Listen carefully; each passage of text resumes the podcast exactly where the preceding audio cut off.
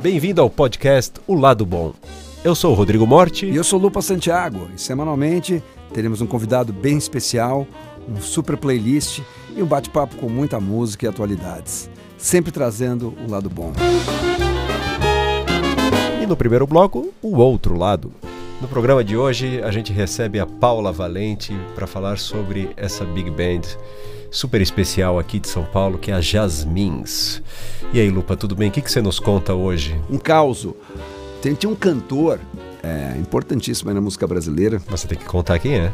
Ah, não sei, não sei se eu vou contar.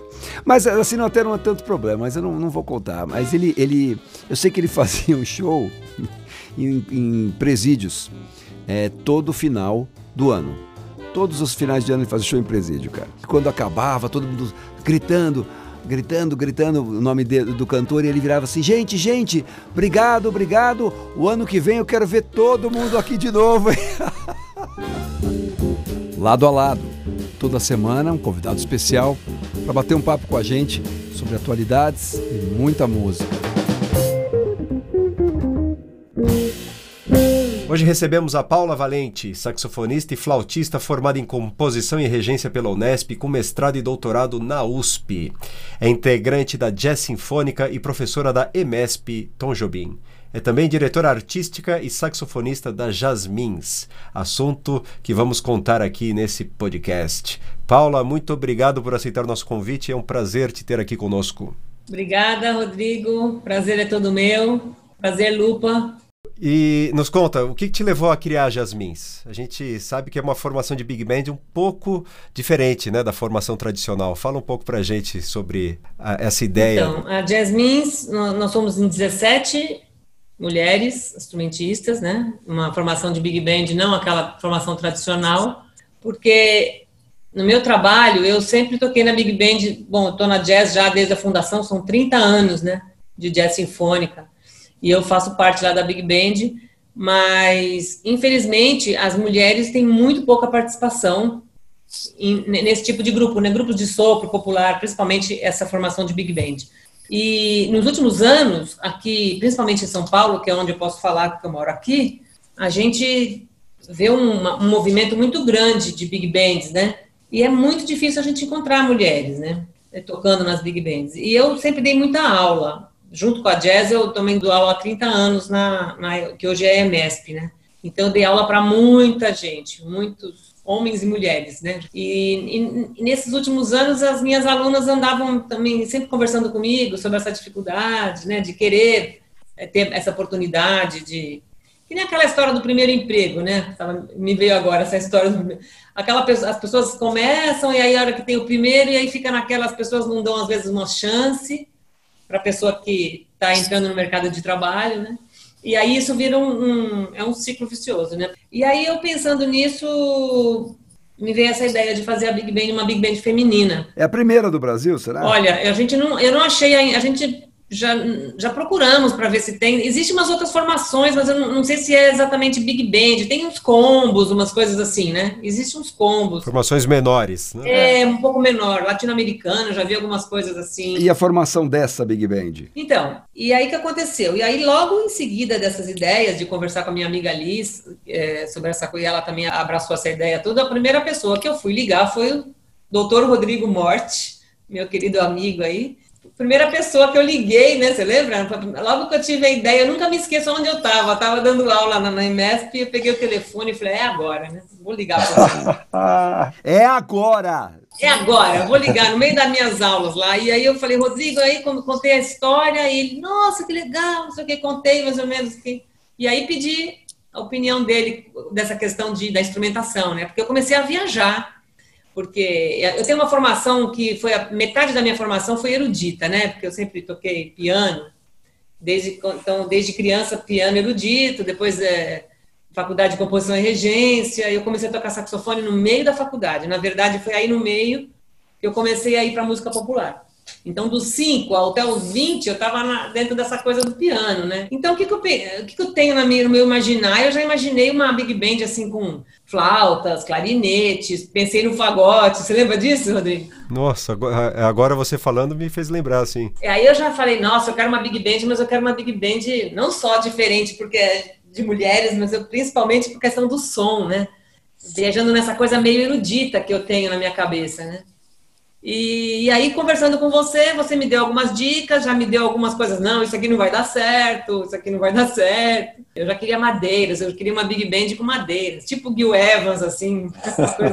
E, e, no final a gente. E também a gente tem, teve que adaptar para uma realidade, né? É, que não tem muitas mulheres também tocando, assim, já começando a entrar no mercado profissional. Tem muita gente estudando e tal, mas a gente não tem muita opção, né? E uma coisa mais impressionante é que nós conseguimos fazer ensaios semanais durante uns dois, três anos aí, sem nenhum tipo de patrocínio. Isso foi muito legal, assim, quer dizer, foi uma coisa de vestir a camisa, todo mundo junto. Heróico. É, até me traz essa, me traz um pouco essa pergunta aqui, o que eu queria fazer para você, que se, se, tem uma resistência ainda do mercado sobre as instrumentistas, assim, se você vê nas aulas aumento do número de alunas, se você vê essa iniciativa da Jasmine, inspiradora, né, para as novas instrumentistas, mulheres, né? Eu acho que sim, porque inclusive na própria EMESP, muitas meninas vêm conversar comigo, né, de outros instrumentos, não só saxofones, não só as minhas alunas, sempre acompanho na, nas mídias sociais e, e, tem essa coisa de estar estudando. ah, eu um dia quero tocar lá, né? Então eu falei, nossa, ah, um dia quero tocar na orquestra, não sei o quê. Aí a gente monta um grupo e em dois anos você já vê umas meninas, ah, eu quero tocar lá um dia, né? Então, assim, uma você, referência, né? Você nota que já é uma referência, né?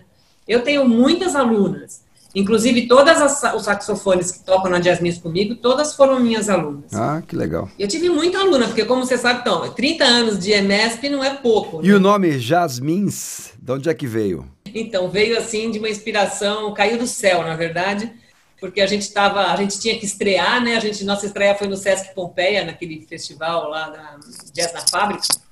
E a gente tinha que arrumar o um nome já logo, porque já tinha que mandar release, aquelas coisas, e a gente estava lá rodando em cima de. Fizemos mil pesquisas, é nome de perfume, nome de flor, nome de, de deusa, sei lá, tudo coisas femininas que a gente pôde imaginar. E aí, quando chegou, tipo, na véspera, eu estava sentada no computador e eu pensava, pensava, e de repente veio assim a palavra na minha, na minha cabeça: Jasmines veio, veio pronta já, assim, não sei do, de onde veio. Aí, na verdade, cada pessoa tem uma, uma, uma explicação, né? Tem jazz, jazz, claro, jasmine, que vem do jasmim, da flor. E aí tem, aí tem o jazz, aí tem aquela, aquele trocadilho com jazzman, né? Porque todo band leader, todo band leader é jazzman, né? E aí a gente ia ficar sem nomes. É muito legal. É muito legal. Muito legal. Você está ouvindo o Lado Bom Podcast. Paula, e a gente tem uma, uma novidade por aí, né? Então, depois desse trabalho inicial, depois desses dois anos que você estava descrevendo aqui pra gente, a Jasmine finalmente estreia com o primeiro disco.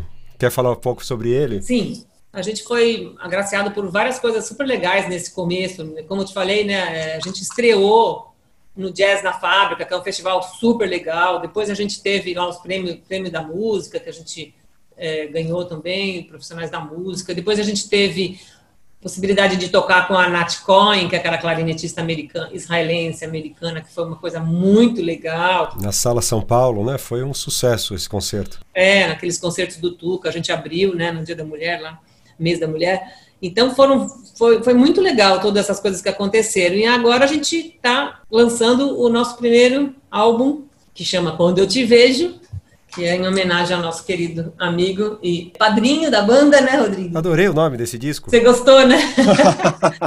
quando eu te vejo, quando eu vejo essa banda assim. E é um, é um, é um nome bom é um nome bom pós-pandemia, né? Porque tá todo mundo querendo se ver já, né?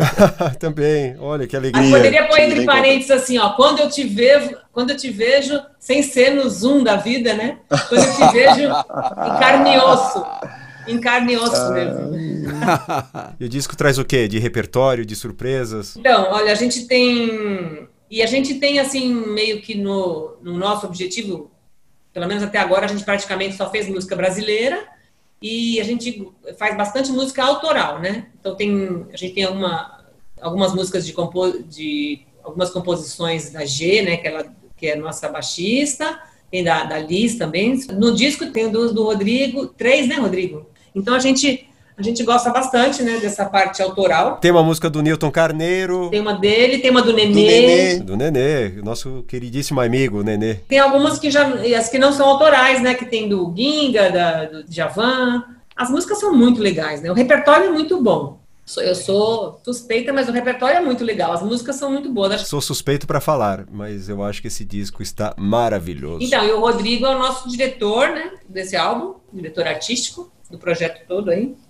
E, e eu acho que a gente vai. Se não fosse a pandemia, a gente ia lançar, acho que agora em setembro, né? Mais ou menos, já em shows, estava tudo mais ou menos já engatilhado, mas agora a gente vai acabar tendo que fazer uma opção aí para show virtual, vídeo, né? Mas vamos nos reencontrar, Paula. Hoje a gente recebeu aqui a Paula Valente, saxofonista, compositora eh, e diretora artística, idealizadora da Jasmins, né? um marco na trajetória da luta de, de, musicistas por um mercado de trabalho mais igualitário e sem dúvida que abre caminho para que muitos outros grupos femininos se lancem pelo país, né, Paula? Eu acho que a, a Jasmins ela quer ser uma vitrine assim de, de para conseguir ter mais expressão e exposição das mulheres instrumentistas e para que a gente abra isso e, e, e, e, vamos se misturar, né? Parabéns, parabéns, que legal, gente. Obrigada, parabéns, Rodrigo. Obrigado você. Obrigada pela, pelo, pelo convite e aguardo todo mundo aí na, quando a gente for lançar, a gente vai lançar aí nas mídias sociais o nosso trabalho, o nosso vídeo. Espero que vocês gostem. Legal. Obrigado, Paula. Obrigado a vocês. Beijão. Valeu, gente. Beijão. O lado B. Aqui a gente apresenta e comenta uma playlist exclusiva elaborada pelo Lupa Santiago e por mim, Rodrigo Morte. Agora é o bloco do lado B. Eu sou Lupa Santiago. E eu sou Rodrigo Morte. E a gente vai trazer um playlist aqui para vocês da pesada. Os playlists que a gente tem de todos os podcasts, o lado bom, estão disponíveis em todas as plataformas digitais. Você vai lá, digita o lado bom podcast. E hoje, em homenagem aí a Jasmins, que é essa big band só de mulheres aqui no Brasil, e a Paula Valente, eu fiz uma, uma playlist de mulheres no jazz. Comecei aqui com a minha uma das cantoras preferidas, a Gretchen Parlato, cantora nova-iorquina, ah, na música do Simple Red, Holding Back the Years, ao vivo. A segunda música, eu acho que é a minha música favorita da vida, assim, cara, é uma, de um disco da, em homenagem a Johnny Mitchell, disco do Herbie Hancock, é, é lindíssimo, assim, é com a Corinne Bailey Ray essa versão, é a música River, o nome do disco também é, é River, né? Essa música, essa cantora é sensacional. O Herbie Hancock, né, todos os arranjos dele são sensacionais para as músicas e, a, e, as músicas da Johnny Mitchell, Mitchell são absolutamente é, fantásticas. É, outro, outro dia a gente falava sobre essa fase pop do Herbie Hancock, né, Lupa? E esse disco, eu acho que é outro grande representante aí desse viés da produção desse grande pianista. É verdade. A próxima faixa, Tudo que você podia ser, uma gravação da Anat Cohen, clarinetista israelense é, mora em Nova York e é uma apaixonada pelo choro, pela música brasileira. É, fala português super bem, fluentemente e toca choro também, sem sotaque. E, inclusive tocou com a Jasmins, né, num concerto na Sala São Paulo recentemente, foi muito bonito. Então, tudo que você podia ser da Nat Cohen. Depois a quarta música, são sempre cinco, né, gente? Lembrando, hein? Estão em todas as plataformas digitais, é só colocar o Lado Bom Podcast. Então, a quarta música é Lawns. Lawns é uma música da Carla Bley com Steve Swallow, que é um casal. É o baixista a Carla Bley, grande arranjadora e pianista. Super compositora. Super compositora. E aqui é a versão com a Gretchen Parlato cantando essa música, que é super delicada, é muito bonita. E a próxima, Nuit Blanche. É, essa música fecha a nossa playlist com a Cyril Aimé essa cantora francesa de, de jazz, uma super cantora e uma solista fantástica. Inclusive o solo dessa música que ela faz é, é fora de série, assim, fora de série. Então é isso aí, até a próxima. Obrigado pela audiência, eu sou o Rodrigo Morte e esse foi o Lado Bom. E eu sou o Lupa Santiago, sigam a gente nas redes sociais, Lado Bom Podcast. Valeu e até a próxima.